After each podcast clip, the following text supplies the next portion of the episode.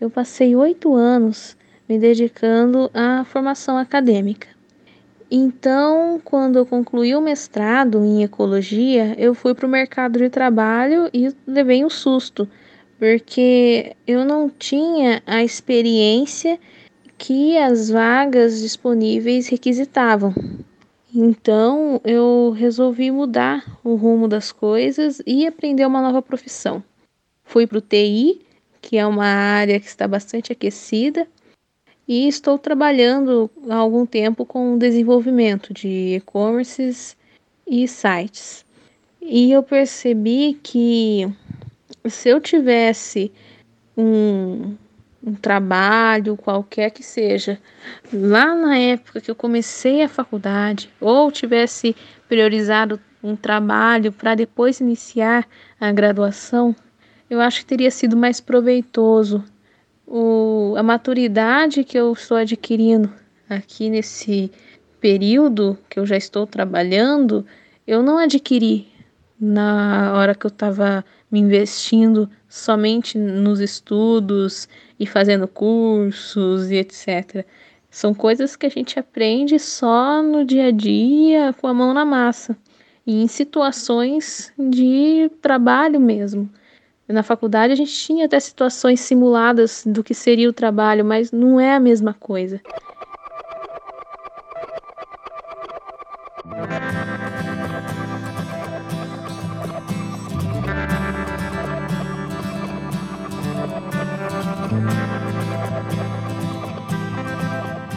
Bom dia, boa tarde, boa noite. Está começando mais um Café da Confraria. Hoje num bate-papo para entrar para o currículo.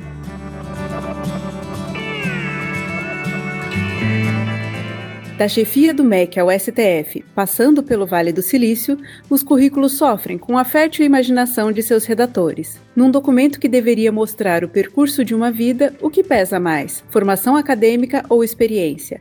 Vamos às apresentações da nossa banca examinadora. Boa noite, aqui é o Alexandre, do interior de São Paulo, direto de Jaú.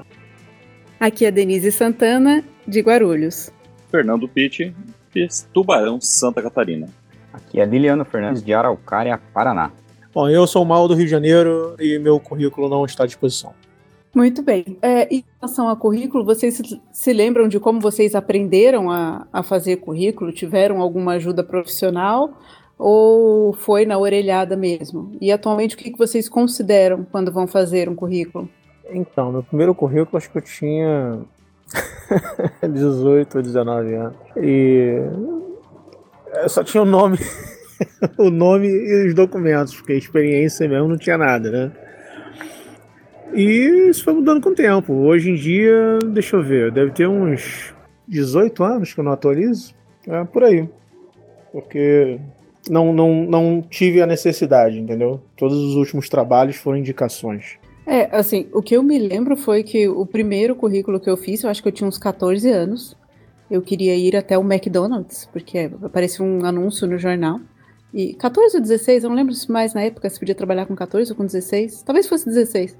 E aí fiz o currículo que realmente só tinha isso, sei lá, ensino fundamental completo, cursando o ensino médio. E aí fui eu lá no McDonald's e deixei o meu currículo. Ninguém me ligou. Eu bem demorei a fazer currículo, na verdade, meu primeiro currículo eu com 27 anos, porque quando eu comecei, eu comecei a trabalhar na no primeiro, meu segundo emprego, na verdade. Comecei a trabalhar na empresa do meu pai e, né, precisei fazer currículo para entrar lá. E eu, antes de fazer currículo, eu comecei a avaliar currículo. Então era muito normal para mim avaliar os currículos primeiro. E só depois que eu saí da empresa do meu pai, que daí eu fui procurar emprego, que eu fui fazer, fazer meu primeiro currículo. E meu primeiro currículo eu fiz sem, sem sei lá, que nem o Mal falou ali, só nome. E eu, como tinha só experiência, né, não tinha nada. Tinha, com 27 anos, minha carteira de trabalho ainda era em branco. Então não tinha nada próprio ali, coloquei uma, só o nome, tinha só o ensino médio, não tinha nenhum curso nenhum também, Steve. E foi assim, hoje o meu currículo é o meu LinkedIn, né? O meu LinkedIn eu atualizo ali sempre. Para mim hoje, né, adiantar já uma das pausas para frente, meu currículo hoje é, é, rede social, principalmente o LinkedIn. É, eu também fiz o meu currículo de verdade já com 20 e poucos anos, quando eu estava do terceiro para o quarto ano no curso de engenharia onde eu estava buscando estágio. Então, na, no meu curso, no quarto ano, a gente saía seis meses para o estágio, então ali que foi a necessidade de fazer o currículo. E na época, quando os correios ainda funcionavam, colocar currículo de espalhar aí pelo Brasil inteiro para buscar um estágio. Isso eu estou falando de 1990 e algumas coisas. Então já fazem alguns bons anos, diria até que foi no século ou até no milênio passado. Eu comecei do mesmo jeito que eu, foi minha vida inteira, sem usar o currículo. A minha irmã trabalhava, quando ela tinha uns 15 anos, ela trabalhava no shopping, uma aquelas promoções de final de ano, e eles precisavam de um digitador. Daí ela falou que o irmão dela sabia digitar. Aí eu fui lá, comecei a trabalhar. Eu só fui precisar de um currículo mesmo depois que me formei na faculdade para questão de concurso mesmo, de prova de residência. Fora isso, nunca mais usei depois. E para avaliar o currículo, normalmente o que, que vocês avaliam? Eu acho que tem currículo, eu tento ver mais a coerência, né? Ver se a pessoa fez uma sequência ali da carreira dela, onde ela formou, depois da área que ela acabou fazendo alguma especialização, se ela acabou, acabou, acabou trabalhando com aquela especialização dela, mas eu ainda acho que a entrevista é primordial, né? Entrevista você vai poder extrair muito mais da pessoa do que o próprio currículo em si, até para comprovar um pouco da veracidade de algumas informações que a pessoa colocou no currículo, né? Então, Tobias, é como você falou, muita gente mente no currículo, cara. Isso aí é um problema sério. Na minha área, então, putz, tem muita gente que, que diz que, que faz e acontece e não é metade do que está descrito ali, cara. É muito, muito problemático. Uma curiosidade, assim, no caso de vocês, de, de tecnologia da informação, você tem alguns certificados, tudo mais, mas isso em geral é bastante cobrado? Ou seja, a pessoa mente que ela tem o certificado ou ela mente que sabe fazer? Então, o certificado existe em vários níveis. Por exemplo, na, na parte de Linux você tem LPI 101, daí vai. Para a parte Microsoft, você tem CSA, que porra, muita, muita coisa. É, o cara vai saber administrar um Active Directory, alguma coisa assim. O cara pode até ter estudado e sabe fazer o que a prova pediu. Agora, a teoria e a prática são duas coisas completamente diferentes, né? Por exemplo, eu, eu Porra, tem amigos que falam assim, cara, porra, por que tu vai fazer a porra da, da, da certificação, não sei o quê? E me encheu tanto saco que eu cheguei, fui lá, fiz em 15 minutos, porra, terminei, tá, beleza, já peguei a primeira certificação, aí eu teria que fazer mais duas, depois mais cinco, para provar que eu sei fazer. Eu falei, cara, eu já, já sei fazer, ponto, sacou? Não, não, não preciso. Assim, eu, eu para mim não preciso. Hoje em dia tem muita gente que faz por ego e, e não acho hoje que abra tantas portas assim. Tem muita, muita coisa rolando e o cara ele não consegue enganar por muito tempo, entendeu? Nessa área o cara tem que ser bem prático. Ele tem que chegar e fazer. Porque se enrolar, não, não, não acontece, não rola. É, o que eu acho sim é que o currículo é uma forma os recrutadores utilizam de filtrar, né? Eu acho que contratar só pelo currículo, nossa, é um, um erro tremendo, né? Você olhar ali, o cara tem três, quatro diplomas, o que ele falar ali, né, aquelas frasezinhas muito famosas de sou proativo, né, gosto de enfrentar desafios, tenho pensamento de empresário, essas coisas, de empreendedor, essas coisas é muito batida, né, tem todos os currículos e o cara, o cara escreveu ali não quer dizer que vai, ele seja daquele jeito. E a, a mentira, no caso, de currículo, de diploma, acho que é passível até de crime isso, é mais aplicado, é outro nível. Mas o problema é quando o cara mente nessas situações e o cara fala que sabe fazer, que é proativo, que é comunicativo, que sabe trabalhar em grupo e depois que você coloca para trabalhar, nenhuma daquelas qualidades que ele colocou ali não, não se comprova, né? No dia a dia, acho que esse que é o grande problema. É, eu trabalho hoje numa entidade privada, mas que tem processo seletivo para ingressar. Então o currículo ele é um pré-requisito para poder fazer a prova de ingresso na, na entidade. E para isso são necessários apontar cursos, apontar formações e titulações necessárias para alguns cargos, né? Então, dependendo de qual prova vai fazer, precisa apontar para isso o currículo e posteriormente provar através de diplomas, certificados, a, o que foi apontado. É, na prática, o que eu percebo hoje, e principalmente para os nossos alunos, a Denise ali fez a provocação para o mal antes em relação à questão da, da tecnologia da informação, nós temos muitos alunos hoje que não tem mais currículo, eles não têm mais, não trabalham mais desta maneira com a mente tipo nossa do século passado, né?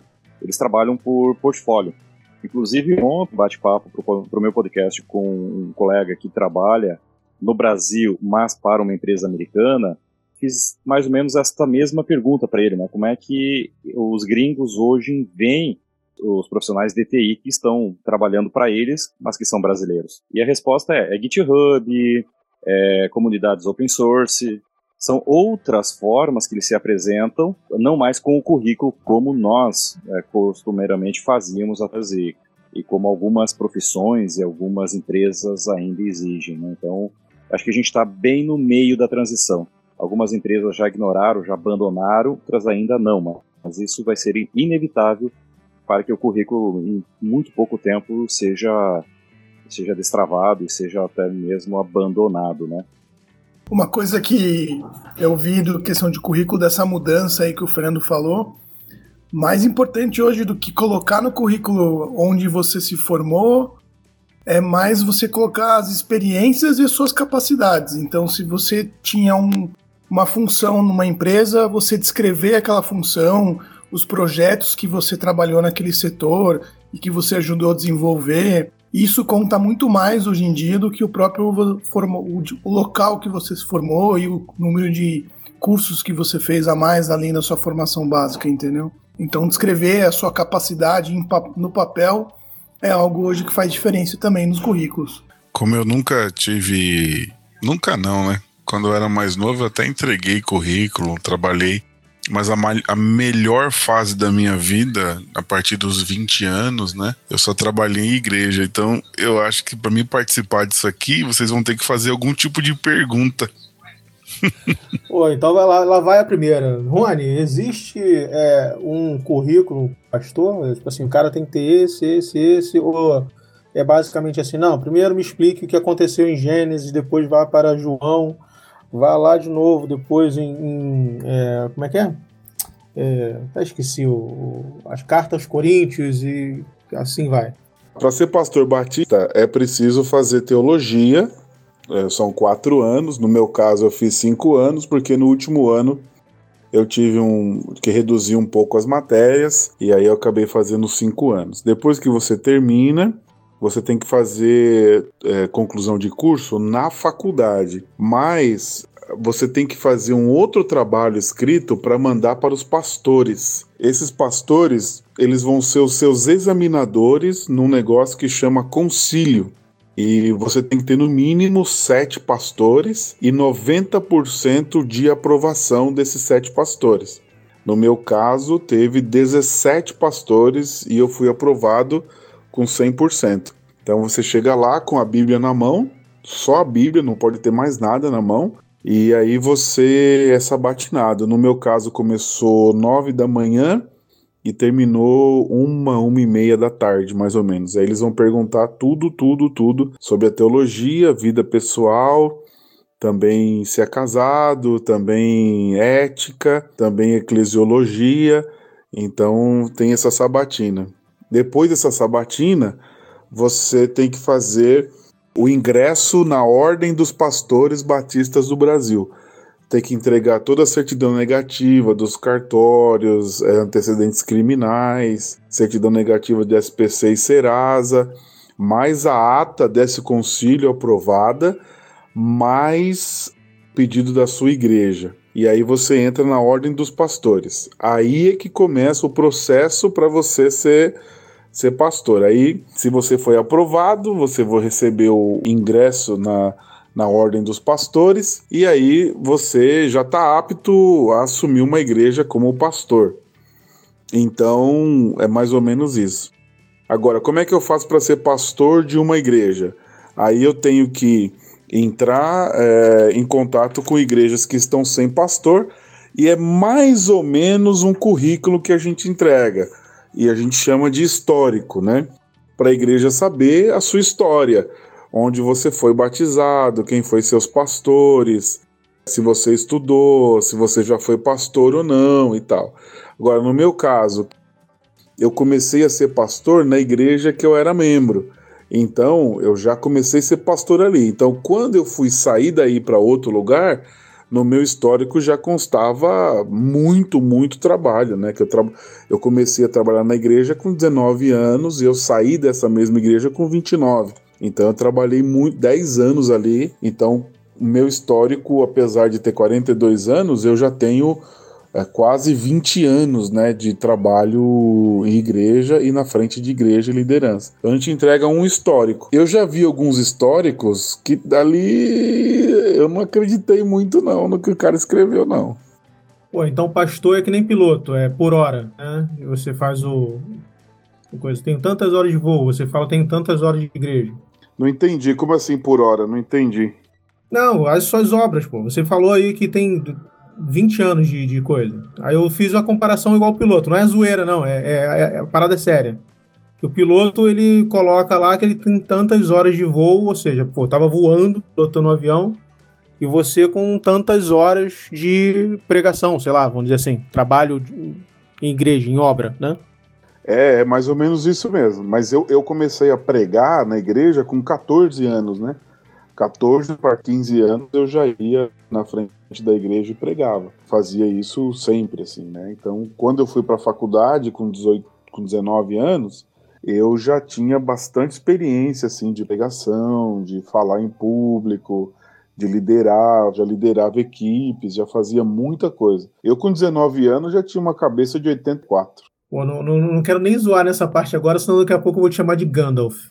Rony, você falou agora sobre essa questão de, às vezes, você olhar um currículo que a pessoa colocou, enfim, tanto de experiência e tal, e você ter sérias dúvidas da veracidade disso. E acho que o Fernando ou Liliana, alguém falou alguma coisa sobre questão de, de formação. E quando eu estava pesquisando, logo que eu fui procurar, porque realmente, convenhamos, eu não entendo muito sobre currículos, eu coloquei, como que era? Acho que, acho que valor de formação procurando justamente para saber como que as pessoas valorizam um diploma, talvez, na avaliação de currículo, algo assim. E na verdade, a hora que eu digitei isso no Google, eu encontrei vários sites que vendem currículos. Então, você pode, a partir de dois mil reais, comprar um currículo, segundo eles, currículo quente. Os sites encontrados, na verdade, vendiam diplomas. Então, partindo desse princípio de que muitas coisas que você encontra nesses, nesses currículos, você acaba tendo dúvida, né? Você não tem muito como comprovar. Vocês acham que é por isso que talvez tenha tanta tentativa de falsificação sobre essa questão da formação dos diplomas, porque seria algo que as pessoas duvidariam menos, porque a experiência às vezes fica difícil de você comprovar. Não, acho que não. Eu acho que é, essa falsificação de currículos só comprova uma visão da sociedade brasileira, pelo menos assim, de valorizar essas coisas de títulos, né?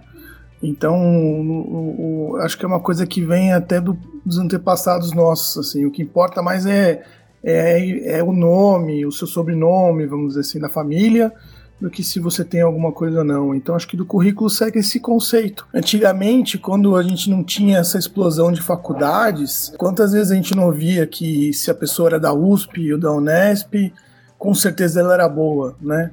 E hoje eu vejo, eu vejo gente formada em outras faculdades menores muito melhores do que muito cara que formou na USP, pelo menos na área médica. Não quer dizer mais nada isso, né? Eu acho que é uma questão de conceito mesmo da sociedade, de valorizar o papel valorizar os títulos. No meu caso, o que eu não, o que eu não achei legal nos históricos que eu li, no trabalho de pastor, o que que eu vou oferecer para uma igreja? Eu vou oferecer o curso de datilografia que eu fiz? Vou oferecer o curso de, de vendas que eu fiz com o Jordão? Vou oferecer o, o produtividade antifrágil? Eu não tenho. O que eu tenho para oferecer é, é realmente a experiência. Olha, é, é, porque assim, dificilmente uma, uma igreja vai convidar um pastor sem experiência. É, ele pode até ser um pastor jovem, mas ele tem que ter trabalhado na época que ele era seminarista. É mais ou menos o que faz o, o, o médico, né? Vocês que mais ou menos que faz o médico, questão da residência. Então, o pastor também tem uma questão de residência. Ele tem que ter passado, tem que ser experimentado. Essa é a palavra que as igrejas gostam. O pastor, o, o pastor jovem, ele pode até ser jovem, mas ele tem que ser experimentado. Ele tem que ter vivido alguma coisa. Então, os históricos que eu não, não gostei foi justamente o cara, ele deu uma inflada ali na experiência dele, entendeu? Ah, eu liderava equipes. A equipe de quanto? De cinco. Tava não sei o que tal. Chega lá, tinha, o cara era pastor, era, era líder de uma igrejinha de 15 pessoas, entendeu? Então deu aquela inflada, assim, uma floreada. Teve um cara que eu refiz o, o histórico dele. Ele mandou para mim e falei, cara, isso aqui não tá bom, não. Isso aqui você tá. É muita papagaiada isso aqui. Não é o que a igreja quer. A igreja quer saber o seguinte: você tem experiência, você foi experimentado tal, entendeu? Isso, no, no caso de pastor, é isso que conta. Mas um acho da questão aí de inflar o currículo é essa questão, né, como o Tobias falou, a gente ainda vive numa sociedade em que valoriza muito o título, que valoriza muito o diploma e não necessariamente o que ele é capaz, o que ele está entregando. Só que isso, como a gente falou anteriormente, está mudando, mas também precisa partir das empresas essa mudança. É, existe aí, é, fazendo aí já uma mistura de conteúdos, né? Mas assim, existe que hoje não precisam mais é, ter formação. Eu digo, por exemplo, na área, na área de TI. A área da TI, é, claro que um curso técnico, um curso de graduação vai te entregar conteúdos estruturados é, de maneira a facilitar o teu aprendizado. Mas se a pessoa quiser, ela consegue no YouTube hoje fazer uma formação completa. Agora, outras profissões, como engenharia, como a medicina, advocacia, direito, ainda vai precisar, com certeza, essa formação estruturada, é, certificada, diplomada, e não tem como fugir disso, não, não por enquanto. Mas as pessoas ainda valorizam muito o papel, valorizam muito o diploma. E quando elas inflam o currículo, elas compram um currículo, é, elas estão fazendo isso, elas estão tentando trazer para fazer de uma sociedade fazer parte de algo que elas não são. Elas precisam ter aquele sentimento de pertencimento. Eu acho que é isso que faz com que as pessoas invistam em comprar um currículo. E o mais triste disso tudo é que hoje, com dois, três cliques, a gente consegue praticamente varrer a vida de uma pessoa. Né? Então, a pessoa está pagando caro e ainda está correndo o risco de ser desmascarada facilmente. É, olha, eu acho bizarro essa, eu não sei de onde vem essa nossa cultura brasileira por essa tara por, por diploma, né, por currículo, porque eu acho bizarro quando eu, eu comento com alguém que eu estou fazendo algum curso porque eu quero aprender e não porque não porque me dá um diploma, porque eu vou ser promovido, sei lá, alguma coisa assim, alguém alguém, alguém me exigiu aquele, aquela certificação, aquele diploma. Eu estou estudando aquilo ali porque simplesmente quero aprender, aprender a executar o que está ensinando ali. Tem, por exemplo, o curso citado pelo Rony aí do, do Luciano Pires, né? Eu acho que nem tem diploma, né? Mas o que me atraiu no curso não é o diploma de eu poder entregar na mão do meu chefe, olha aqui, agora eu, eu sou certificado em produtividade. E eu acho estranho porque muitas pessoas não, não conseguem ver assim a, a questão da educação, né? Mudando para o lado da educação.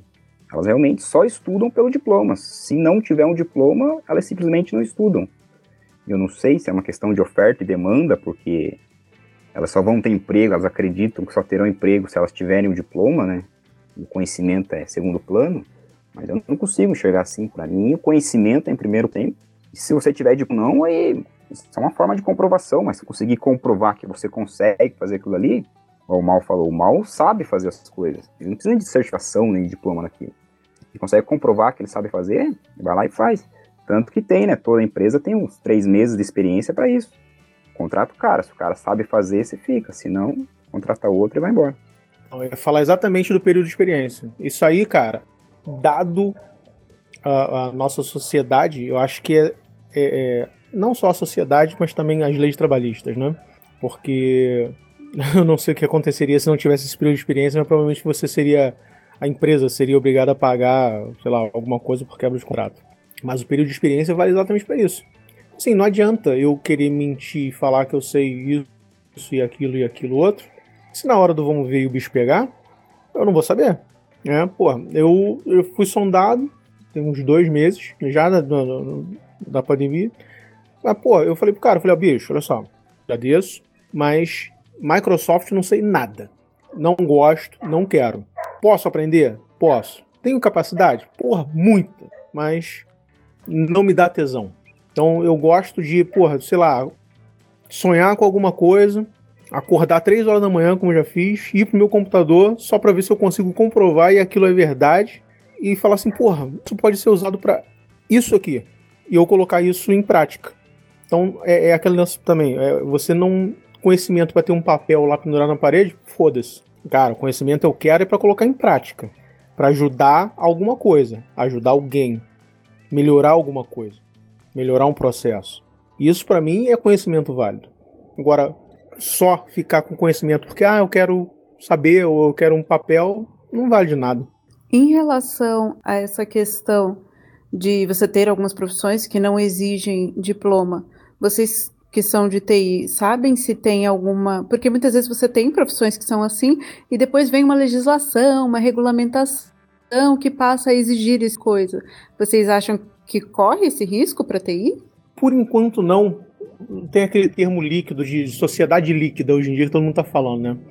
Eu acho que isso começou com TI, porque você. Assim que você entra, você antigamente tinha aquelas visão, ah, essa aqui é a parte de hardware, essa aqui é a parte de software, e na parte de software você vai ser desenvolvedor de programa, e hoje em dia você consegue criar um sistema operacional seu, se você quiser.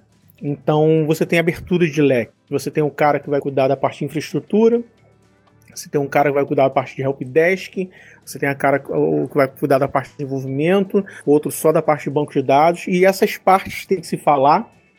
E, cara, é, é muita coisa muita coisa nova vai sendo criada.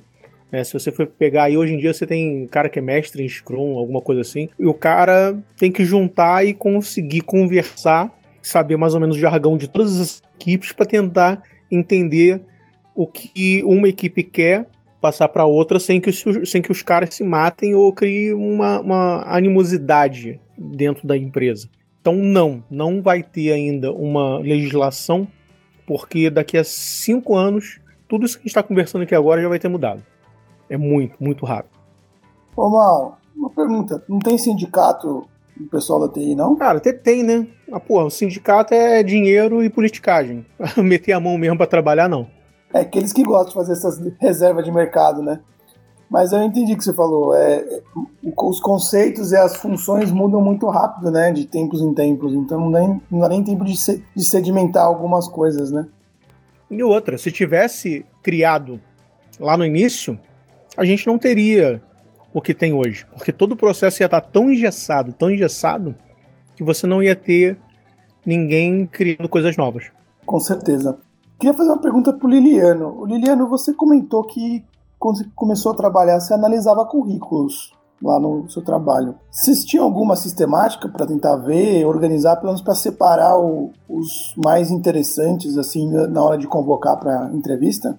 Ah, sim. É, obrigado, Cris, pela pergunta. Na verdade, o primeiro critério de avaliação que eu tinha era uma página. Se viesse um currículo com mais de uma página, eu já descartava, porque se o cara não consegue resumir ele em uma página o porquê que eu estou contratando ele, fica difícil. E outra coisa é, é uma questão de encaixe mesmo. Eu acho que aí, aí até gera um problema. E na minha área, área de negócios, né? Tem até uma questão mais comportamental. Eu sempre avaliei mais comportamental do que até técnica. Eu vi o Mal falando sempre, sempre sobre técnica, se o cara consegue fazer, consegue né, executar as coisas.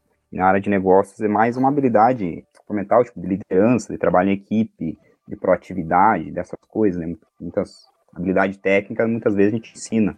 E isso da comportamental você só consegue na entrevista, né? Pelo currículo, o cara pode ser o que ele quiser ali, né? O papel aceita tudo. Mas basicamente, minha análise de currículo era separar esses descartáveis, muito longo, o cara não conseguia resumir, e a questões de mais ou menos de encaixe o que eu queria. Não muitas, não muitas, que o Rony comentou, né? Histórias muito mirabolantes, que não cabem na história de vida dele, e também não pouco, né? Ele teria que de encaixe dependendo da função, né? dependendo da função, ele teria que ter o, mínimo aí, infelizmente, tem que ter ou diploma ou, ou, ter feito um curso, alguma coisa, me dizer ele alguma coisa. E se ele realmente ia saber fazer aquilo ali, daí eu ia ver na experiência, né? Mais ou menos por aí. Vamos fazer uma pausa para o café no Pires. Bom dia, boa tarde, boa noite, Luciano Pires, mais uma vez aqui no nosso Café do Pires, né? Olha, tema de hoje parece que é currículo, né? Diplomas, experiência. O do Brasil tá perigoso, né? Porque aqui o que tem de história de gente que monta um currículo de mentira, um currículo que não tem, que tem a ver também com aquela história da, da, sabe, o deslumbre que o brasileiro tem com, a, com as demonstrações de autoridade, né? O brasileiro é um babão, né? É um borra-botas, né? Se tiver uma demonstração de autoridade diante dele, ele cai de quatro e vai lamber bota. É sempre assim, né? É o, é famoso sábio com quem está falando, né?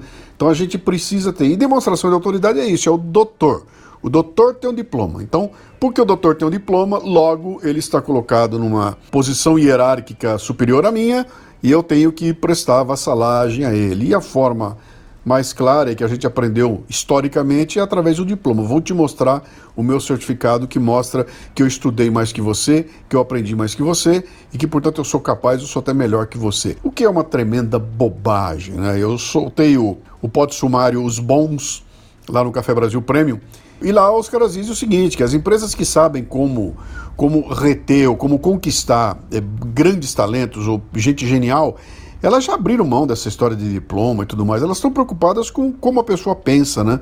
Como é que funciona a cabeça dela. Tanto que eles dizem que eles viram o currículo de ponta cabeça, né? Começa de baixo para cima. Deixa eu partir das experiências dessa pessoa no dia a dia, deixa eu ver os hobbies que ela tem, deixa eu ver que tipo de experiência que ela tem e a partir dessas experiências que não tem nada a ver com o diploma ou com o certificado, eu vou entender como é que funciona o raciocínio, como é que funciona o julgamento e tomada de decisão das pessoas, né? Isso tem tudo a ver com experiência, tem tudo a ver com, com a capacidade que a pessoa tem de resolver as coisas que não tem absolutamente nada a ver com aquilo que um certificado possa dar a ela. O que, que certificado me garante?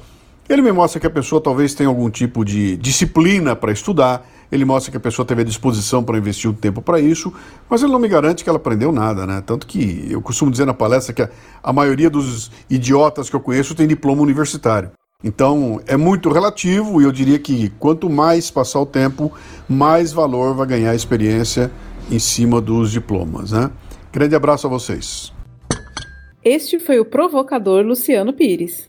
Liliano, você falou sobre essa questão de avaliação comportamental.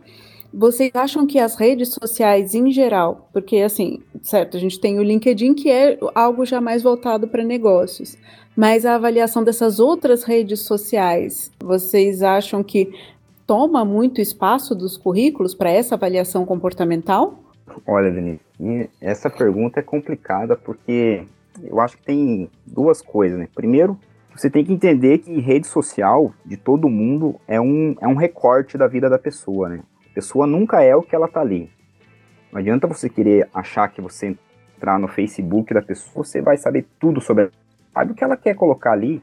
Eu sei que muita gente expõe quase tudo, mas mesmo assim, né, ela escolhe a foto que ela quer colocar, ela escolhe os almoços que ela almoçou, ela não coloca todos os almoços ali, todos o comportamento que ela, que ela fez durante a festa inteira, né? Só o que ela quer. É um, é um dilema até complicado, né? Você avaliar só pela rede social, às vezes você pode achar que uma pessoa é, é uma baladeira que não vai ser comprometida com, com o trabalho, e às vezes não. Às vezes é porque né, ela, ela colocou ali uma foto na balada, mas ela, ela pode trabalhar muito bem, não tem essa relação. Mas eu acho que você consegue pegar uma questão até de, de talvez de comportamento que eu digo, não é um comportamento bom ou ruim, é uma questão de tipos de comportamento. E, por exemplo, para alguns trabalhos, você vai contratar uma pessoa para trabalhar na contabilidade, você não pode pegar uma pessoa muito conversa, muito sociável, muito comunicativa. Ela não vai dar certo, são, os caras ficam ali concentrados, né, quietos, geralmente é aquele perfil mais pessoa analítica, mais, mais tranquila. Para atendimento ao cliente também tem que ser uma pessoa mais centrada, analítica, sei lá, gentil, tem umas coisas assim. Então é, é tipos, na verdade, de comportamento, não comportamento bom ou ruim.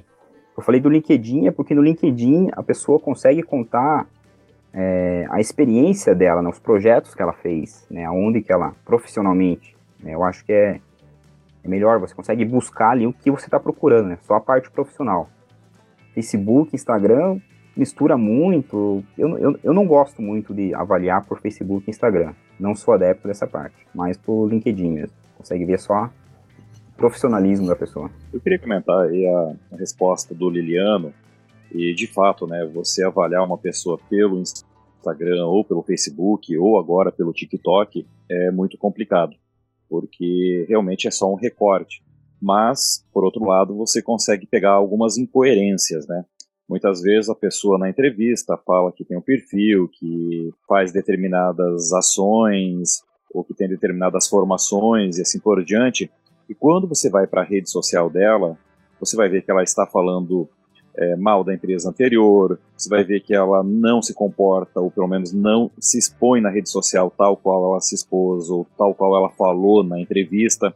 Então eu vejo que as redes sociais, elas podem sim ajudar a verificar, ou até mesmo validar o que a pessoa está colocando no seu currículo, o que ela está falando na entrevista, né? Ela é um complemento, não, não substitui de fato, não substitui mesmo, mas ela complementa e permite a gente e enxergar além do que está sendo visto ou ouvido durante a entrevista. Perfeito, perfeito, é isso mesmo. Você consegue, você consegue pegar né, um, algumas coisas, assim, mas tem que ter esse cuidado, né, de, de não, não é aquilo que está ali. Né? Acho que todo mundo, né?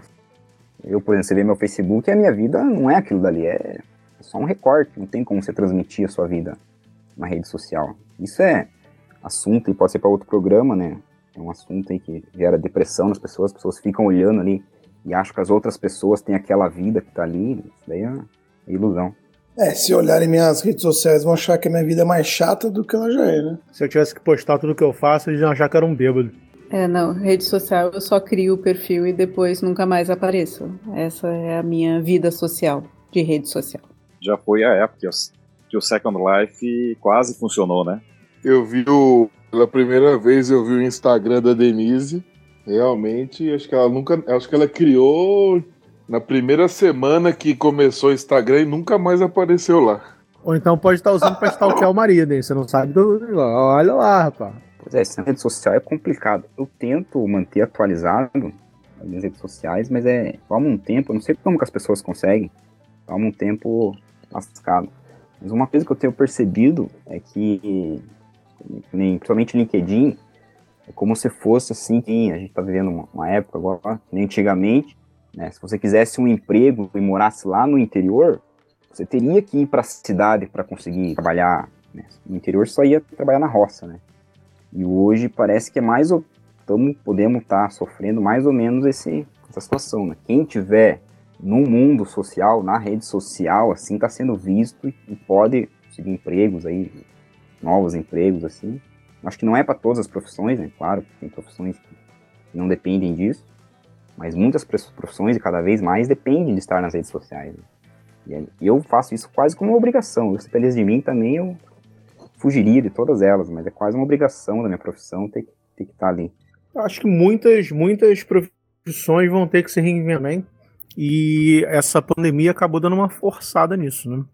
Muito do que a gente está falando aqui também do negócio do currículo e, e experiência. O cara tem que pagar para ver, caso ele realmente tenha que, que partir para uma rede social e expor o trabalho dele ali. É só você ver, eu conheço vários, vários amigos psicólogos que hoje estão fazendo atendimento online e tem uma presença assim muito, muito grande no Instagram. Assim, há um, uns dois, três anos atrás, uh, todo mundo poderia achar isso assim meio inconcebível, né? É, esse é um ponto positivo que eu vejo nas redes, né? Porque você pode divulgar o teu trabalho. Vamos pensar aqui no Café da Compraria, né? O Rony acabou de criar a, a rede social aí, o Instagram para o café, é onde vamos poder divulgar mais os podcasts, os episódios e trazer mais conteúdo para todos os ouvintes. Então, ela faz sim necessário, é uma forma, é uma divulgação, é, eu vejo que, no meu caso, por exemplo, eu posto chamada para os textos, para os áudios, então é uma forma de você divulgar o trabalho, com certeza. Claro que ela não é a única, né? então é, ela é um complemento, mas as pessoas, infelizmente, muitas vezes se passam e passam longe do bom senso, do crítico aí, do, do que poderia ou não estar postando nas redes. É, eu não sei como que é aí pro, pro Tobias, mas acho que deve ser a mesma coisa. Em geral, na medicina ainda se tem uma visão bastante. Eu acho que a maioria tem uma visão bastante desconfiada de redes sociais e de quem faz, digamos assim, publicidade em rede social. Eu pessoalmente não acho, eu não vejo, não vejo problema algum. Eu acho, inclusive, que os profissionais deveriam estar mais presentes nas redes para divulgar informações. Então, assim, eu tenho tentado fazer um esforço, né? Mas fui começando aos pouquinhos, estou com o site, vou tentando fazer no resto. Eu acho que valeria mais a pena, que é para tentar difundir informações que nos pareçam mais válidas. Então, uh, no meu caso, eu já usava bastante, né? O Facebook, o WhatsApp, Instagram usei pouco. Agora que eu tô começando a usar mais o Instagram, mas é, eu sempre gravei muitos vídeos, né? Áudios, vídeos, por causa da TV, do rádio e tal. Mas os pastores estão sofrendo agora na pandemia, né? Porque nós estamos cinco meses sem ir para a igreja, né? Então, muitos, eu ajudei muitos a, a fazer a é, questão da iluminação, questão do, do celular, como fazer e tal, e, e ajudei bastante. Porque os caras não tinha pastor que nunca tinha feito uma live na vida, né? Nunca tinha feito um vídeo, né? Então os caras estão sofrendo muito. Mas eu acho que o problema das redes sociais é que esse, não, é nem, não é nem questão desse recorte, né? É que as pessoas estão mostrando o que elas não são. Fui alugar uma chácara aqui outro dia, e eu conversando com a moça no WhatsApp e tal. Eu vi pelo, pelo Facebook, e aí eu, trocamos um WhatsApp, e aí eu vi a foto da moça. E aí eu fui até a chácara para ver a chácara. Quando eu cheguei lá, quando eu vi a moça, eu falei, meu Deus do céu. É assim, se ela, se ela colocar aquela foto do WhatsApp dela no RG, ela não passa em lugar nenhum, porque é, outro, é totalmente outra pessoa. Ela mudou ali uns 80% a imagem dela, entendeu? Então, o problema é esse, não é nem questão de um recorte. Eu acho que as pessoas estão mostrando o que elas não são. É isso. É, o que a Denise falou. Na medicina, o CRM, na verdade, ingessa bem o profissional, né, de fazer propaganda. Não tem muito de restrições. Mas eu confesso que eu tenho uma visão ainda antiga. É, é, eu acho que as pessoas, a maioria que fazem propaganda, eles são muito mais imagem do que conteúdo mesmo porque quem tem conteúdo eu acho que acaba tendo o seu serviço divulgado ou pelos colegas ou pelos próprios pacientes que ele cuida. Não vejo uma necessidade de ficar fazendo uma prospecção de pacientes na rede assim. Mas eu acho que é uma coisa que está mudando, né? Uma coisa que talvez a gente tenha que rever os nossos conceitos e avaliar. Mas eu garanto, do que eu vejo aí aparecendo nas mídias, de 10 eu não iria em 8, viu? E olha lá. Oh, deixa eu só fazer um, um, umas perguntas aqui para os médicos, né? já que a gente tem um plantão médico aqui. É, você que cuida da parte de câncer. Porra, tipo assim, eu tenho um, um, certo conhecimento, mas ainda assim eu tenho um certo preconceito. Vamos falar assim, ah, homem, porra, câncer de próstata, eu não sei se é setembro, outubro, eu sei que é alguma coisa rosa e outra é preta. Aí, pô, imagina só. Sei que existe um exame que você pode fazer antes e que você não precisa tomar a dedada no, no, no rabo pra, pra ver se tá realmente alguma coisa ali errada e tudo mais. Pô, se um médico chegasse e divulgasse isso, pô, olha a felicidade de tanto homem que poderia se fazer. E, pô, pode ser um cara, um médico lá do Amazonas. E, pô, se fizesse isso e deixasse no Instagram, ia estar disponível no Brasil inteiro. Talvez, porra, os outros países que falem português também ah, Portugal, algum país lá da África. E você não acha esse, esse conceito válido? Né? Tipo assim, eu tô falando ainda de experiência e currículo, mas vamos lá, já que a gente atrelou também a rede social. Eu acho que é complicado, porque medicina é muito chato. Chato no sentido que é o que você falou, esse exame pode servir para você, mas não garanto que vai servir para vários outros. Ele não, não dá para generalizar, não dá para tentar pegar um, a medicina, na minha visão, isso é uma visão minha, e transformar num produto mercadológico. Assim, ó, vem aqui que eu te garanto 100% de sucesso, vem aqui que eu te garanto que você não vai sofrer. Não, não tem como a gente garantir o resultado. A gente é o que a gente tem visto. Você pode dar uma aspirina para 10 pessoas, cada um vai reagir de uma forma diferente. Pode ter até uma reação alérgica tomando uma aspirina. Então eu não posso prometer nada para os meus pacientes, porque eu nunca sei o que vai acontecer conforme eu dou o tratamento. O mesmo tratamento tem reações diferentes. Então é, acaba virando uma propaganda enganosa. Essa é o que eu falo, acaba sendo uma propaganda enganosa. Então, eu concordo, tá, com você e com várias pessoas de que hoje em dia a maioria das, dos perfis de rede social que você vê que tem esse perfil de mais propaganda dentro da medicina, eu acho que até dentro da saúde em geral, eles têm um, um toque meio charlatão. Mas eu acho que é por isso mesmo que outras pessoas precisam entrar. Assim, você precisa ter mais perfis profissionais para você ter é, informação de qualidade porque a pessoa ela entra na rede social dela, vê aquela informação e aquilo para ela toma um, um grau de verdade, porque é como se viesse de uma pessoa que ela conhece, porque ela ganha intimidade com a pessoa através da rede social. Tanto que eu comecei a fazer esses perfis não como uma forma de propaganda profissional, mas como uma forma de informação mesmo. Porque a maioria, não sei se a maioria, mas esses conteúdos mais chamativos que você encontra, sim, eles são apelativos, eles são comerciais, eles são muitas vezes inadequados do ponto de vista médico, porque são voltados para a parte comercial. Então, por isso que eu acho importante ter essa parte informativa também. Então, de proliferar perfis que sejam informativos. Sim, nesse sentido de informação, claro que é válido.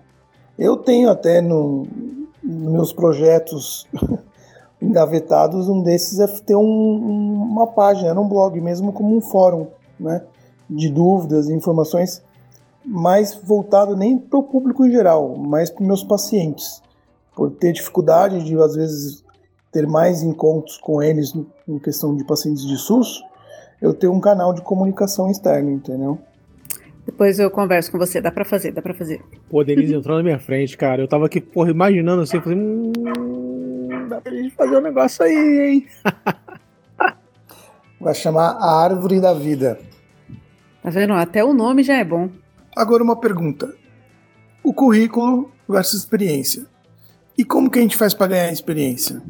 O que eu aprendi que na faculdade eu aceitava tudo que era estágio de graça. Eu ia um período livre que eu tinha das aulas, tudo me enfiava no hospital, é, ia ajudar médico, instrumentando, ou, ou ficava de pé que nem uma árvore do lado dele no consultório, ouvindo ele atendendo 20 pacientes. E hoje eu não vejo mais essa vontade das pessoas, assim, pelo menos na minha área. As pessoas querem formar, já ter um cargo de subgerente, ganhando um baita salário e reclamam que ninguém dá chance como que a gente pode fazer, como a gente estava falando aí, que o currículo não vai, talvez em algumas profissões não vai ser tão importante, mas como fazer para a pessoa adquirir experiência e mostrar para os outros que tem essa experiência? Cara, do mesmo modo que era feito há 2.500 anos atrás. Pegando alguém que esteja disposto a ceder espaço para que eu, que não tenho experiência, consiga fazer alguma coisa, erre porque errar é muito necessário no aprendizado, apesar de todo mundo achar que errar é ruim, mas errar é uma maneira nova que você descobriu de não fazer aquilo troço funcionar do jeito que você quer. Então, assim, reconhecer que existe o erro e evoluir. Pô, eu não, não cheguei onde eu cheguei acertando tudo. Pô, errei pra caralho, muito. Errei do tipo, até de propósito. Pô, assim, porra, tá tudo tão, tão bom, tão bom. Calma aí, deixa eu fazer isso aqui. Porra, e parava a empresa toda. Mas, porra. E é assim, cara. Você, hoje em dia, é, foi o que você falou, né? É, o cara já quer sair formado e acha que tem direito a uma vaga superior porque tem um canudo. Né? É aquele coisa assim, porra, eu estou formado, o mundo me deve alguma coisa. Porra, deve porra nenhuma, deve uma porrada da mãe que você deixou de tomar em alguma, alguma época da sua vida, na infância e na adolescência. De resto, cara, é errando. Errando e aprendendo. Pois é, Tobias, aí ficou um ponto crucial. É, eu, eu, vejo muito isso. Eu sou formado em administração, né? E todo mundo quer ser gerente, cara. O cara tá ali no segundo ano da faculdade, terceiro ano, ou formado mesmo. Cara quer ser gerente, ninguém, ninguém quer ser estagiário, né, encarregado, sei lá, auxiliar administrativo, começar lá de baixo. Pessoas que todo mundo quer ser gerente e, e não tem outra forma a não ser que nem o Mal falou. É começar de baixo, errando e aprendendo. diploma, o canudo ali é, é só como se fosse um roteiro para você aprender as coisas. Mas você vai aprender mesmo na hora que você coloca a cara lá e tem que começar de baixo. É, não, tem como ganhar experiência de gerente do, do nada, assim. Fazendo um aliado, né? Primeiro tem aquela frase, né? Já entrou um ônibus e já quer sentar na janela, tem isso. E fazendo um, um, um, paralelo com uma coisa simples, que é comum a praticamente todo mundo que está aqui no grupo, né? Jogos. Principalmente jogos de RPG. Né? Você tem é, várias, várias skills que você tem que aprender dentro de um jogo, sei lá, talvez até cozinhar ou, ou pescar e, e, sei lá, matar um dragão. E você adquire experiência fazendo cada uma dessas skills, né, desse, é, habilidades. Se você for ver, por exemplo, ah, eu quero cozinhar esse, esse bife que eu matei aquela vaca, então já ganhei uma, uma, um ponto de habilidade em matar animais e tô ganhando um ponto de habilidade em cozinhar. Ah, beleza, pô, queimou, torrou demais, errei. Então eu sei que na próxima eu tenho que tirar um pouco antes. E assim vai. É, é, não tem outro jeito, você tem que errar. E o que a gente mais vê hoje no mundo corporativo é você tendo pessoas que têm medo de se deixar vulnerável para o ponto de errar e elas ficam paralisadas esperando com que alguém fale o que elas têm que fazer e aí não aprendem nunca. E aí tem aquele superior também que gosta da chicotada. Não é um método certo, assim, no meu ponto de vista. Eu sou mais de falar assim, ah, bicho, tu errou, beleza. O que, que tu fez de errado? Aprendeu. Então, na próxima, não erra de novo. Porque, pô, aí também já é burrice. Lembrou de uma coisa? Eu trabalho com estacionamento, né? Sempre quando um funcionário vai lá e bate um veículo, né? Ele já pensa, puta, o cara vai vai me mandar embora, não sei o quê. E a verdade é essa, bom, pra que se eu paguei 10 mil reais num, num curso para você nunca mais bater um carro, por que que eu vou, vou te mandar embora agora? Vai só gerar prejuízo. Então agora você vai ficar comigo que você nunca mais vai bater esse carro. E você vai ter aprendido com o teu erro e nunca mais vai fazer. Eu acho que é mais ou menos por isso, porque errar todo mundo vai errar. Isso acontece. É com, não, né, é complicado assim, a gente tenta não errar, mas acontece. Nessa questão da experiência, quando eu era adolescente, ali com 16, 17 anos, eu recebi um, um conselho de um pastor. Ele falou assim para mim: Rony, se você quiser aprender a ser pastor, carregue a mala do seu pastor. Eu falei: tá bom. E aí, quando eu fui para a igreja que eu me formei, que eu casei, que eu tive a primeira filha, que eu fui formado, que tudo que aconteceu, então é assim, meu pastor chegava 9 horas, eu chegava 10 para 9. Ele ia embora é, meio-dia, eu ia embora meio-dia e 15. Ele estava lá na frente falando, eu estava no primeiro banco. Então ele sabia que eu estava ali, eu queria aprender. E é justamente isso que o, o Liliano que falou, a questão do cara que se forma e quer ser gerente. Então, quando eu saí da igreja para ser pastor sozinho, eu já tinha muito mais experiência que muitos caras mais velhos que eu. Porque eu fiquei ali bebendo da fonte do cara que já era pastor da mesma igreja há mais de 20 anos. Então, observando, pegando, conversando, ouvindo. Então, a minha faculdade é, me ensinou muita coisa, mas ali no gabinete do pastor foi que eu aprendi mesmo o que, que era ser pastor, ter paciência, a como atender uma pessoa, como conversar, o que falar, o que não falar, como se portar. Então, isso que eu fui aprendendo ali né, na prática. Hoje a molecada não quer isso, né? Não quer ser subordinado. E, e, e isso é tão forte na minha cabeça que até hoje eu não chamo meu pastor de você. É senhor, só chamo ele de senhor. Ele é meu pastor, continua sendo meu, meu pastor. Nesse ponto também posso falar sobre a minha experiência. Quando eu saí para fazer meu estágio, estava lá já finalizando a engenharia praticamente, e vim para a empresa em que eu ia estagiar durante seis meses, e depois acabei sendo contratado ao final. É, eu estava ali trabalhando junto com os operadores. Eu, é estudante, estagiário de engenharia, vinha de jaleco é, estava no dia a dia junto com o operador, junto com os mecânicos, junto com os auxiliares de troca de molde, que era uma empresa que trabalha produzindo, transformando plástico, né, uma empresa de transformação de polímeros. Então, eu, para quem me olhasse naquele momento, durante seis meses praticamente, eu era um auxiliar do auxiliar do auxiliar.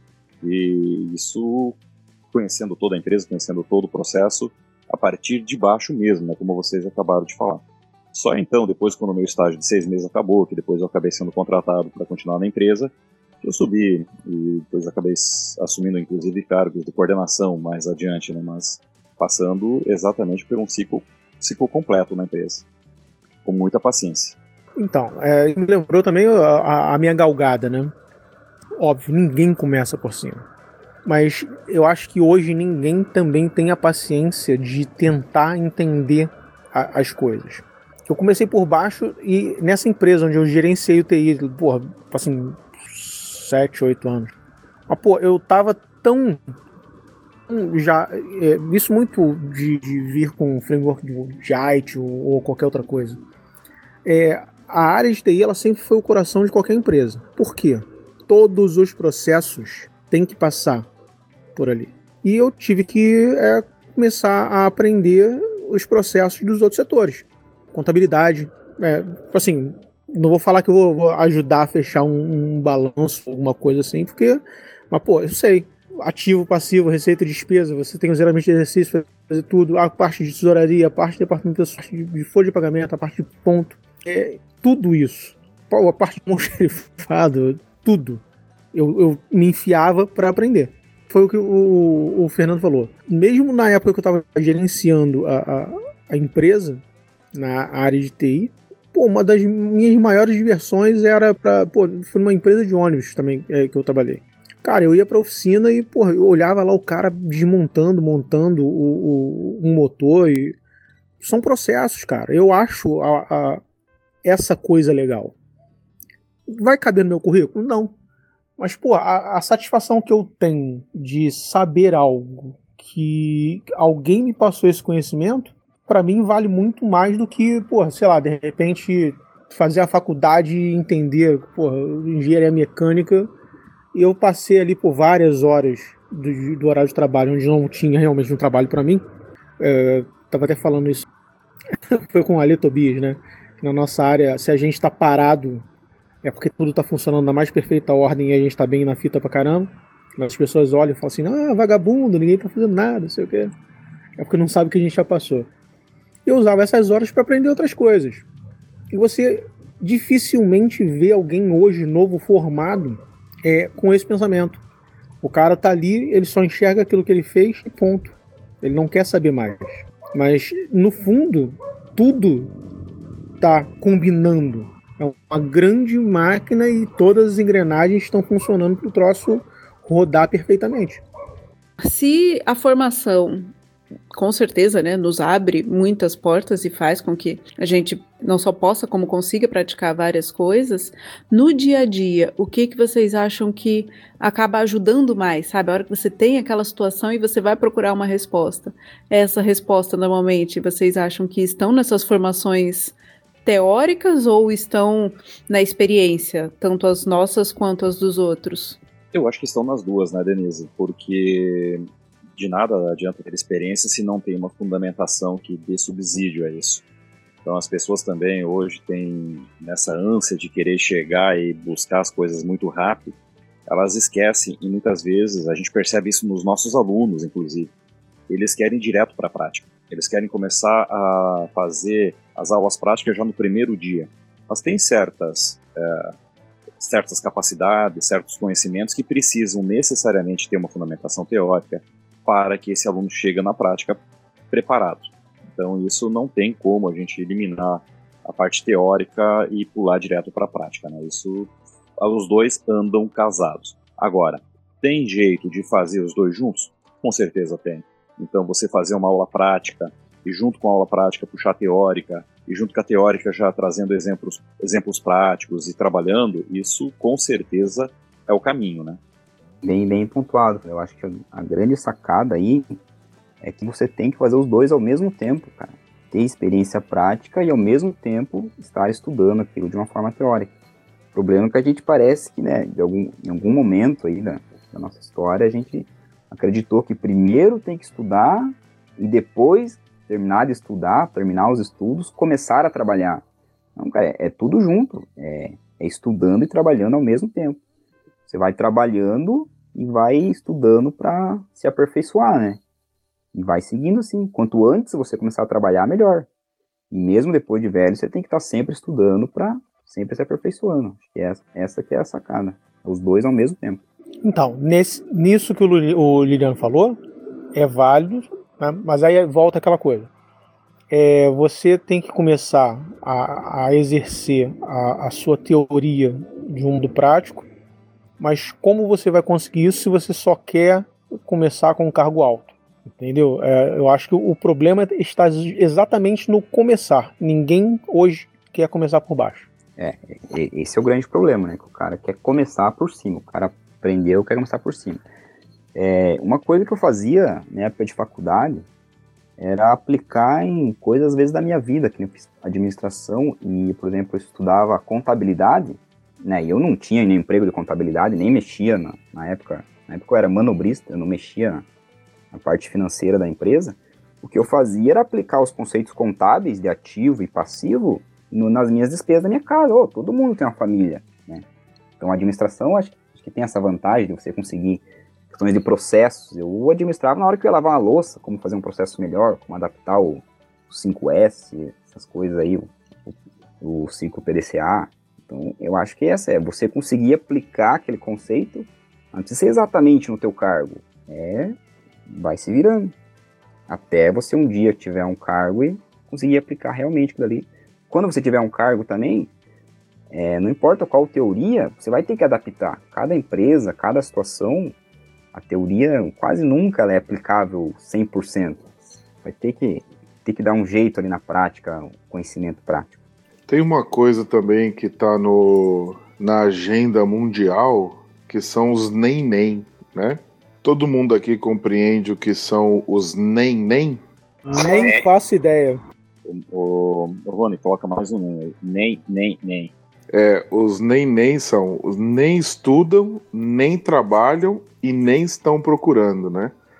Então são é, é, é a geração nem nem. E é impressionante, é, talvez o Fernando que está ali direto com aqueles que estão estudando, mas essa faixa etária aí, eu estou encontrando muitos nem nem de 25, 20, 27, 30 anos que estão morando com os pais, não casaram, têm formação e não se encontram profissionalmente. Não é o nosso tema, mas se escrever o currículo dessa pessoa, tem lá é, ensino médio, tem curso, tem formação, né? Eu conheci uma que é formada em psicologia, mas ela não quer atender criança porque criança é chata não quer atender adolescente, porque adolescente dá muito trabalho. Não quer atender velho, porque velho não sei o quê. E, e também não quer montar consultório, ela quer fazer outra coisa. E ela já está com quase 30 anos. Então, e aí eu comecei a, a prestar atenção, tem vários assim. Né? Então você pega o currículo, se colocasse aí um currículo, até daria para encaixar ali num trabalho, tal, alguma coisa, mas esses nem nem nem eles estão perdidos na vida totalmente perdido. E eu, eu tinha até os números que eu escrevi um texto sobre isso outro dia, eu preciso até procurar. Se eu não me engano, no Brasil são alguns milhões. Eu, eu posso estar enganado, talvez alguém tenha um número melhor aí. Eu acho que é entre 10 milhões ou mais. Pô, a gente vai acabar voltando lá no podcast lá que a gente tá falando dos pais. Mas o erro é nosso, Rony. Assim, nosso que eu digo dos pais. A gente deixou de chegar nessa situação de criar é, é, essa gente fraca sem futuro. Ô Rony, te atualizando aqui, segundo o IBGE, a pesquisa nacional em 2012 eram 9,7 milhões de jovens no universo de praticamente 50 milhões, ou seja, algo em torno de 20% dos jovens. É um exército de inúteis, né? Impressionante o volume. É, mas eu já, já pesquisei aqui também, é, já está em 23% e já tá 11 milhões de nem nem. Agora você imagina 11 milhões de pessoas jovens no melhor da sua criatividade, força física. Meu, eu dos 20 aos 30 eu era uma máquina. Eu não parava, era, era dia e noite. Agora você fica imaginando um cara acorda de manhã, Aí vai ali, toma um cafezão que a mamãe preparou, vai lá, liga o Netflix, puxa o, o iPhone e tal. Meu, isso não é pra mim não, meu. Com 24 anos eu tava casado já. Você é louco. Você é louco. É, eu te entendo. Eu casei com 23 e tive. Tive porque não tenho mais, né? Esse exemplo também na, no círculo familiar, que foi, foi quebrado, então por isso que eu não tenho mais. Mas é brabo. E, e detalhe, né? Que, tipo assim, é, acha que o mundo deve tudo a eles. É daquele tipo. Vai dormir 5 horas da manhã, vai acordar 2 horas da tarde. Quando acordar, tem que, o almoço tem que estar tá pronto. Assim, tem que estar tá quente para ele. É complicado. É, isso daí né, tem uma, uma relação familiar complicada, de geração, né? Tem um livro bem legal que é o Milionário Mora ao Lado, que ele conta bem isso. Nos Estados Unidos aconteceu isso no começo dos anos 2000, exatamente o que a gente está vendo aqui agora no Brasil. Nos Estados Unidos ele é. Eu gosto de ver como está a sociedade americana, que a gente consegue perceber como vai ser aqui daqui a uns anos. Ele diz exatamente isso. E lá ele mostra até um dado no livro que tem jovens, né, de 40 anos, os caras não conseguem se sustentar. Precisam ainda de mesada dos pais, ele conta até os 30 moram com os pais ainda. É, é, uma, é uma loucura, assim, lá nos Estados Unidos. E aqui no Brasil tá, tá chegando isso aí e a, tendência é piorar, né? É, eu tive meu pai, meu pai com quando eu fiz 18 anos, no aniversário de 18 anos, ele me falou, ó, oh, meu filho, é, até agora eu era responsável por você, mas a partir de hoje, se você quiser aqui em casa, você vai ter, você vai ter que pagar, tem que pagar, dividir a água, dividir a luz, dividir a comida, dividir tudo. Então, se você não casar ou se você não sair aqui, agora você faz parte da ainda, você vai se virar. E isso faz falta, né? Hoje em dia o cara tá ali, o Rony falou, com 25, 26, 27, escalzinho gelado pela manhã e não tem a necessidade de trabalhar, né? Então é complicado, eu não sei como resolver isso. Cara, eu vou te falar, é uma coisa sem perspectiva, sem chance de melhora, porque os pais também ali ficam na proteção. Tem pai que acha bom o filho ficar em casa porque ele não está envolvido com droga, não está envolvido com nada. E, mas você imagina, cara, são 11 milhões. Toda estatística tem uma margem de erro aí, né? Sei lá, vamos colocar uns 3% a mais, uns 3% a menos. 11 milhões de pessoas que acordam de manhã sem perspectiva na vida, sem sonho, sem sonhar, sem... O que, que vai ser quando tiver? Quando tiver com 40, vai estar dependendo dos pais. O pai morre, vai ter aquele bando de adulto pedangrinando pela rua porque não tem o que fazer, cara. É triste, né? Agora, se você pega o currículo, tá lá, tem, tem até MBA, tem é, intercâmbio no exterior, tem é, é, fala inglês e tal e tal. Eu tô com um caso agora, não sei nem se eu devo contar aqui, mas eu vou tentar tentar contar. tô com um caso agora de um não tá debaixo da minha responsabilidade, mas fala inglês, a pessoa fala inglês fluente.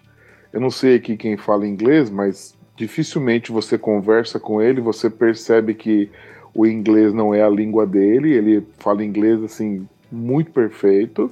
Já viajou vários países, é, ficou um tempão para estudar, não terminou o curso, já está com 30 anos e depende do pai e da mãe e está sem perspectiva. Então, se você pegar o currículo, o currículo ali, se você conversar com essa pessoa, assim, é, é dinâmica, uma pessoa assim muito extremamente comunicativa. O, o, currículo é maravilhoso, mas na prática, como o Luciano fala aí pra gente, né, os adolescentes de 40 e agora já temos adolescentes de 50 anos, né? Então é, é, é difícil, complexo. É complicado. Tem nesse livro mesmo, ele realmente fala que pela primeira vez na história dos Estados Unidos, a próxima geração que agora já, já tá com já tá com 40, 50, mas é a próxima geração americana, ele, ele diz que vai ser a primeira vez na história que vai ter um rendimento né, financeiro, assim, profissional, até, até de status na sociedade, pior do que os do que os seus pais, assim, em média, né? Isso E no Brasil é a mesma coisa, a gente sempre veio em ascensão, né? Sempre os filhos superando os pais, assim, por uma questão de ambiente, de oportunidades, né? E agora parece, a gente, né, a gente olha olhando para frente, assim, parece que essa nova geração não vai chegar onde a gente chegou. Não sei se é legal essa percepção, né? Não sei se é verdade, mas é, é essa a impressão que dá, que parece que a próxima geração não vai conseguir o que essa geração que teve agora conseguiu. Em termos médios, né? Claro que tem as exceções, mas em termos médios. É, acho que rende bastante assunto por uma próxima, viu? Vamos às conclusões, então. Então, começo aqui para fazer a conclusão final. É, a gente falou de currículo, falou de experiência, mas nada disso vai valer se não tiver formação, né? Então, a gente está vivendo um mundo extremamente veloz, em que as mudanças acontecem em ritmo alucinante. Então, tem que ter experiência, tem que ter currículo, tem que se apresentar, tem que saber usar corretamente as redes sociais, mas também tem que ter formação. Precisa ter conteúdo, não basta achar que sabe fazer, tem que e, e, o mais importante, continuamente vai ter que aprender a se reaprender, aprender a se reformar durante a sua vida profissional, né? Porque nada do que a gente sabe hoje vai ser suficiente para o amanhã ou para o depois de amanhã, né? Com você. Com currículo, sem currículo, com experiência, sem experiência, a formação constante é a nova regra do jogo. Quero concluir falando um caso que aconteceu na Jovem Pan. Foi lá um menino do TikTok, que agora já tem um novo nome, né? O TikToker. E aí o, o pessoal ficou ali conversando com ele no pânico, e acho que foi o Samidana falou: Ó, tá legal isso aí que você tá fazendo, tá indo bem, mas tem que estudar. Tem que estudar, porque você tem que estudar e tal, tal. O Samidana foi quase cancelado na internet porque ele pediu pro menino estudar. Então a inversão de valores está muito grande, né? Então a gente tem que. Quem a gente puder influenciar, ó, estude, leia, é, se joga mais, a, aproveita as oportunidades, vai em frente, enfrente aí a, a vida, né? Temos que trabalhar na ajudar essas pessoas mais jovens aí. Viu? É, eu acho que é o ponto que vocês falaram mesmo. A escola é só uma fase da vida, mas a busca por conhecimento e atualização tem que ser uma coisa já enraizada na mente da gente pro resto da vida.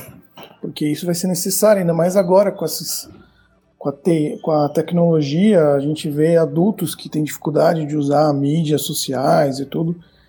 A gente vai ter que se, aprender a se adaptar, aprender a se inovar mesmo. Então, essa acho que é o, o, o mote central mesmo que tem que ser notear todo mundo. Bom, eu confirmo o que todo mundo falou. Conhecimento. Né? A gente está na, na, na, era do, da informação já acho que, que se iniciou com a queda do Muro de Berlim, alguma coisa assim.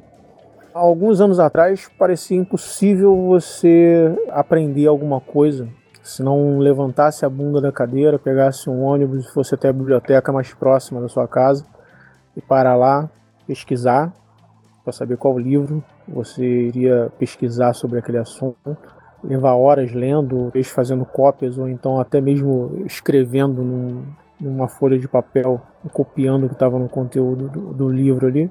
E hoje você acorda, a primeira coisa que você faz, ao invés de, sei lá, dar um bom dia, um beijo na pessoa que está deitada do seu lado na cama, é pegar um retângulo vai ter a tela acesa ou provavelmente vai estar tá despertando e checar as redes sociais e saber quem é o corno da vez, talvez quem qual o, o assunto crítico no Facebook rolando, ou então com a última fofoca no Twitter.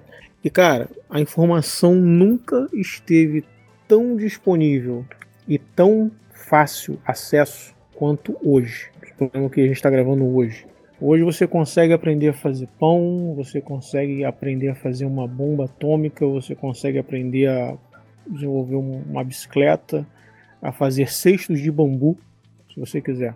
Então é, é, é é fácil falar assim, ah, eu não sei o que eu quero, eu não tenho nada no mundo. Pô, vai aprender o básico, vai aprender a varrer um chão e depois você se, sei lá, você olha para vassoura e fala, nossa, como essas peçavas vieram parar aqui? De repente você estuda isso, monta uma fábrica de vassoura, alguma coisa assim. Mas a informação hoje ela está disponível. Se você quiser se atualizar por você, você consegue. Se você quiser um canudo e quiser ir para a faculdade aprender, você pode. Mas se você quiser aprender sozinho também, o caminho é mais difícil, vão ter mais pedras no meio do caminho, talvez algumas cobras tentando te picar, mas não é impossível. Então, a pessoa que fala, ah, eu não tenho experiência, é aquela pessoa que não quer se mexer para tentar fazer, ou acha que não é o suficiente, é, é, o cargo que ela vai ocupar durante algum tempo, e não vai querer evoluir. Então a, gente acaba voltando para aqueles é, adolescentes de 50 anos que estão parados aí vivendo as dos pais. E um bando de pai bundão também que não tem que proteger porra nenhuma, cara.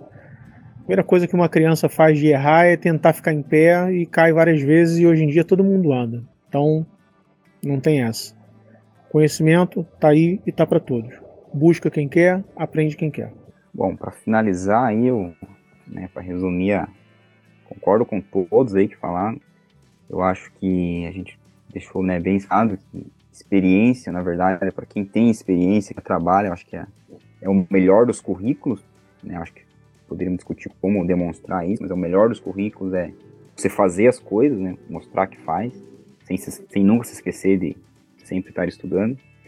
E para quem é jovem, que não, não tem experiência, não tem como mostrar a experiência ainda, é igual o Rony falou, ele cola no, no teu chefe aí, cara, e aprende com ele, trabalhe para aprender.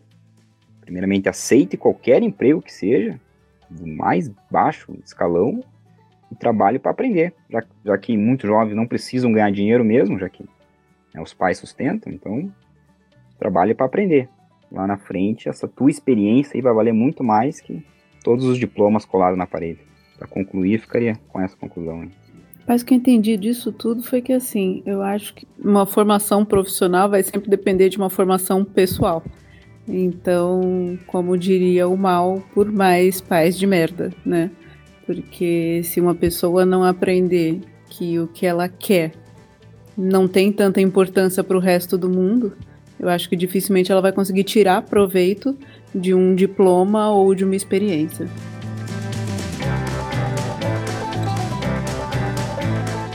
Então, vamos lá. Recomendações, leituras, vídeos, filmes, aplicativos? Eu não tenho hoje nenhuma recomendação. Vou pensar mais um pouco. Minha recomendação é um filme, acho que é de 2015, 2017, Senhor Estagiário.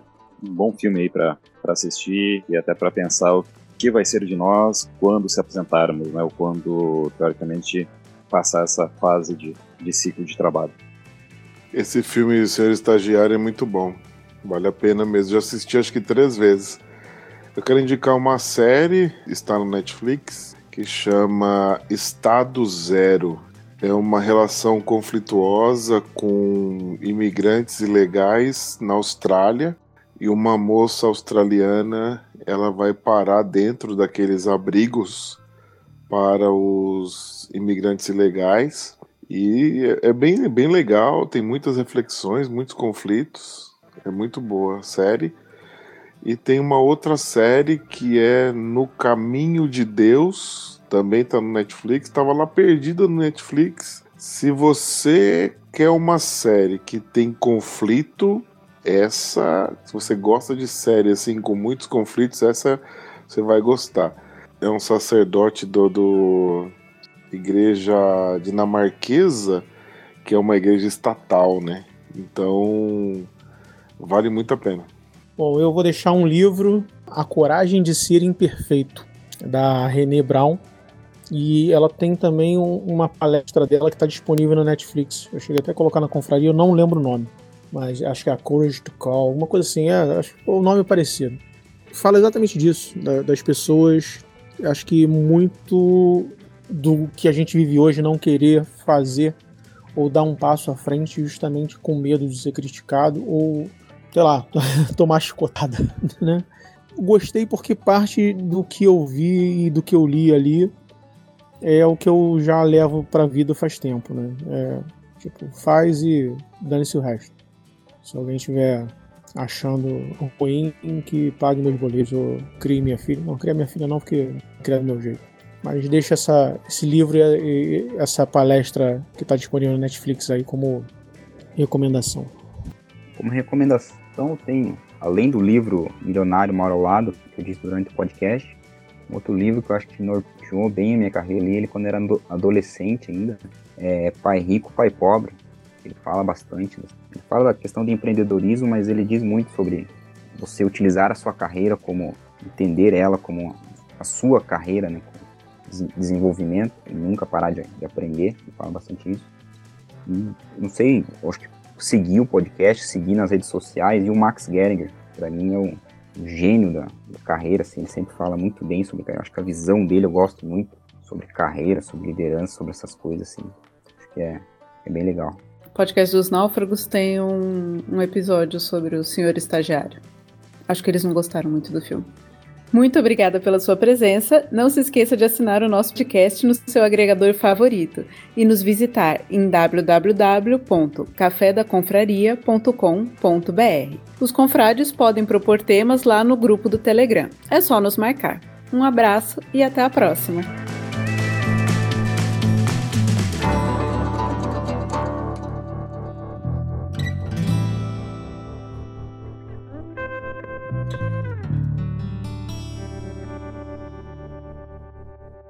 Na abertura do programa, ouvimos a dedicada Lígia Salzano, confreira desde fevereiro de 2017. Este episódio do Café da Confraria teve roteiro de Denise Santana, suporte Klingon de Sr. Mal e Paulo Oliveira e edição de Denise Santana. Um agradecimento especial ao Luciano Pires pela participação, apoio e, claro, pela criação da Confraria Café Brasil.